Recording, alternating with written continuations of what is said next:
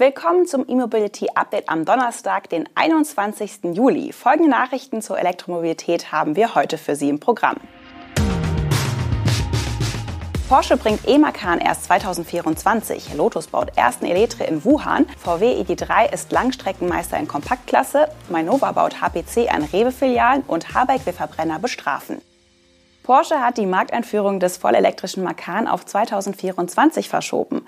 Was bisher als Gerücht in der Branche kursierte, wurde jetzt von Oliver Blume selbst bestätigt. Die Markteinführung ist im Jahr 2024, sagte der Porsche-Chef.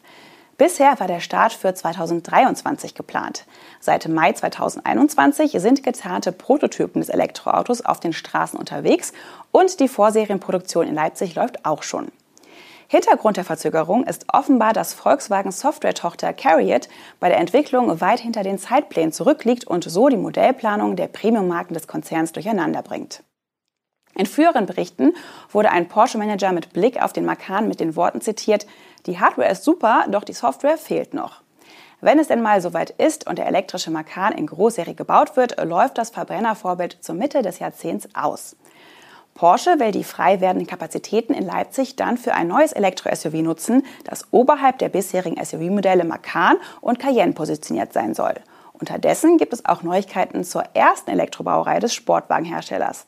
Sämtliche Modellvarianten des vollelektrischen Taycan können nun unabhängig vom Fahrzeugalter und der Motorisierung mit einem Software-Update auf den Stand des Modelljahres 2023 gebracht werden. Damit erhalten auch ältere Taycans neue Funktionen und die jüngsten Verbesserungen bei der Effizienz sowie der Ladekurve. So bleibt es zwar bei der Peakleistung von rund 270 kW, diese kann nun aber länger abgerufen werden.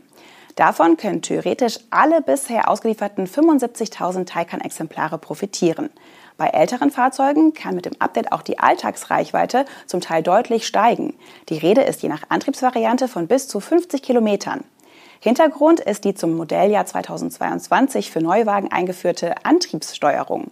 Der Umfang des Updates und die Dauer der Werkstattaufenthalts richten sich nach dem konkreten Softwarestand des jeweiligen Taycan. Die Geely-Marke Lotus hat den Bau ihres neuen Fahrzeugwerks in der chinesischen Stadt Wuhan abgeschlossen. Dort wurde nun das erste Exemplar des vollelektrischen SUV-Modells Eletre produziert. Die Fabrik in Wuhan ist auf eine Jahreskapazität von 150.000 Fahrzeugen ausgelegt. Lotus Technology errichtet dort aktuell auch seinen globalen Hauptsitz. Die Kapazität des Werks soll in den kommenden Jahren noch nicht ausgereizt werden. Früheren Angaben zufolge plant Lotus im Jahr 2028 bereits einen Absatz von 100.000 E-Fahrzeugen, davon 90.000 Limousinen SUV aus dem Werk Wuhan. Die restlichen 10.000 Fahrzeuge, also die elektrischen Sportwagen, sollen im britischen Lotuswerk Heathrow gebaut werden. Der im März präsentierte Eletre soll ab Anfang 2023 ausgeliefert werden und auch in den Export nach Europa gehen. Der 800 Volt Stromer ist das erste von vier angekündigten Elektromodellen von Lotus bis 2026. Wie die Car News China schreibt, ist der Eletre auch eines der schnellsten Elektro-SUV, das in China hergestellt wird. Den Vortrieb übernimmt ein elektrischer Allradantrieb mit 441 kW Systemleistung. Damit soll der Eletre laut Lotus in weniger als drei Sekunden aus dem Stand auf 100 km/h beschleunigen können.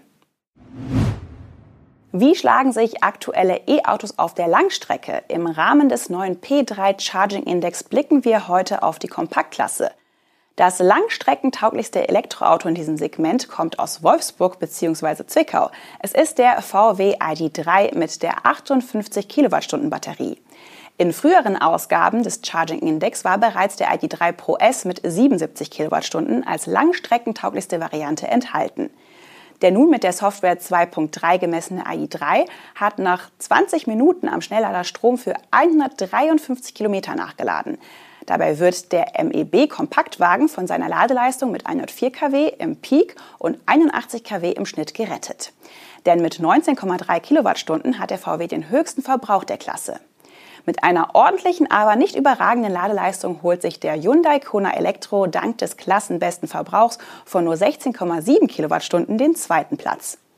Bei der Peak-Ladeleistung kann in diesem Segment nur der drittplatzierte Peugeot E208 GT, stellvertretend für Schwestermodelle wie etwa den Opel Corsa E, mit dem ID3 mithalten. Der Fiat 500e dagegen ist zwar effizient und fängt an, sehr schnell zu laden, muss dann aber auch Leistung zurücknehmen. Das führt am Ende zu Rang 4. Die vier bestplatzierten Klein- und Kompaktwagen konnten nach 20 Minuten Ladevorgang immerhin zwischen 123 und 153 Kilometer nachladen. Der fünftplatzierte Mini Cooper SE und der Dacia Spring fallen selbst in dieser Klasse deutlich ab. Hier wäre ein ungleich längerer Ladestopp nötig. Alle Ergebnisse, Ladekurven und Details zur Methodik des P3 Charging Index 2022 können Sie auf electrif.net nachlesen. Der Frankfurter Energieversorger Mainova will im kommenden Jahr 35 Rewe-Märkte im Rhein-Main-Gebiet mit öffentlicher Schnellladeinfrastruktur ausstatten. Jeder Standort wird dabei zwei Ladepunkte erhalten. Der Aufbau der Schnelllader mit bis zu 150 kW Leistung beginnt voraussichtlich im nächsten Winter und soll bis Ende November 2023 abgeschlossen sein, wie Rewe und Mainova mitteilen. Nähere Angaben zu den Ladepunkten machen die beiden Unternehmen derzeit nicht. Es ist also unklar, um welches Ladesäulenmodell es sich handeln wird und ob es zwei CCS-Ladepunkte oder ein CCS und ein CHAdeMO-Anschluss sind. Die Standorte der von Manova betriebenen Schnelllade auf Rewe-Parkplätzen werden sich über das gesamte Rhein-Main-Gebiet verteilen. Darunter sind Rosbach-Rotheim im Norden, Maintal-Hochstadt im Osten, Taunusstein im Westen und Dreieich im Süden. Die größte Dichte an Mainova-Schnellladern wird auf Rewe-Parkplätzen in Frankfurt am Main mit 13 Standorten entstehen. Auch in Rheinland-Pfalz sollen zwei Märkte mit Ladepunkten der Manova ausgestattet werden.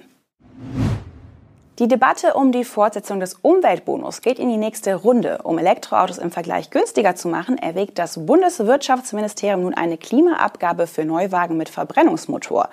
Zudem soll die Kaufprämie für E-Autos fortgeführt werden.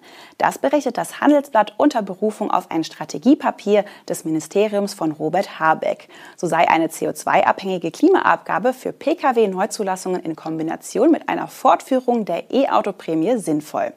Im Ergebnis würden gleichrangige E-Autos günstiger werden als die jeweiligen Verbrennerautos. Zudem erwäge Habeck eine Erhöhung der Dienstwagenbesteuerung für fossile Verbrenner durch eine Versteuerung des Geldwertenvorteils für reine Verbrenner. Wie hoch die neue Dienstwagenbesteuerung oder auch die CO2-Klimaabgabe ausfallen sollen, wird in dem Artikel nicht genannt.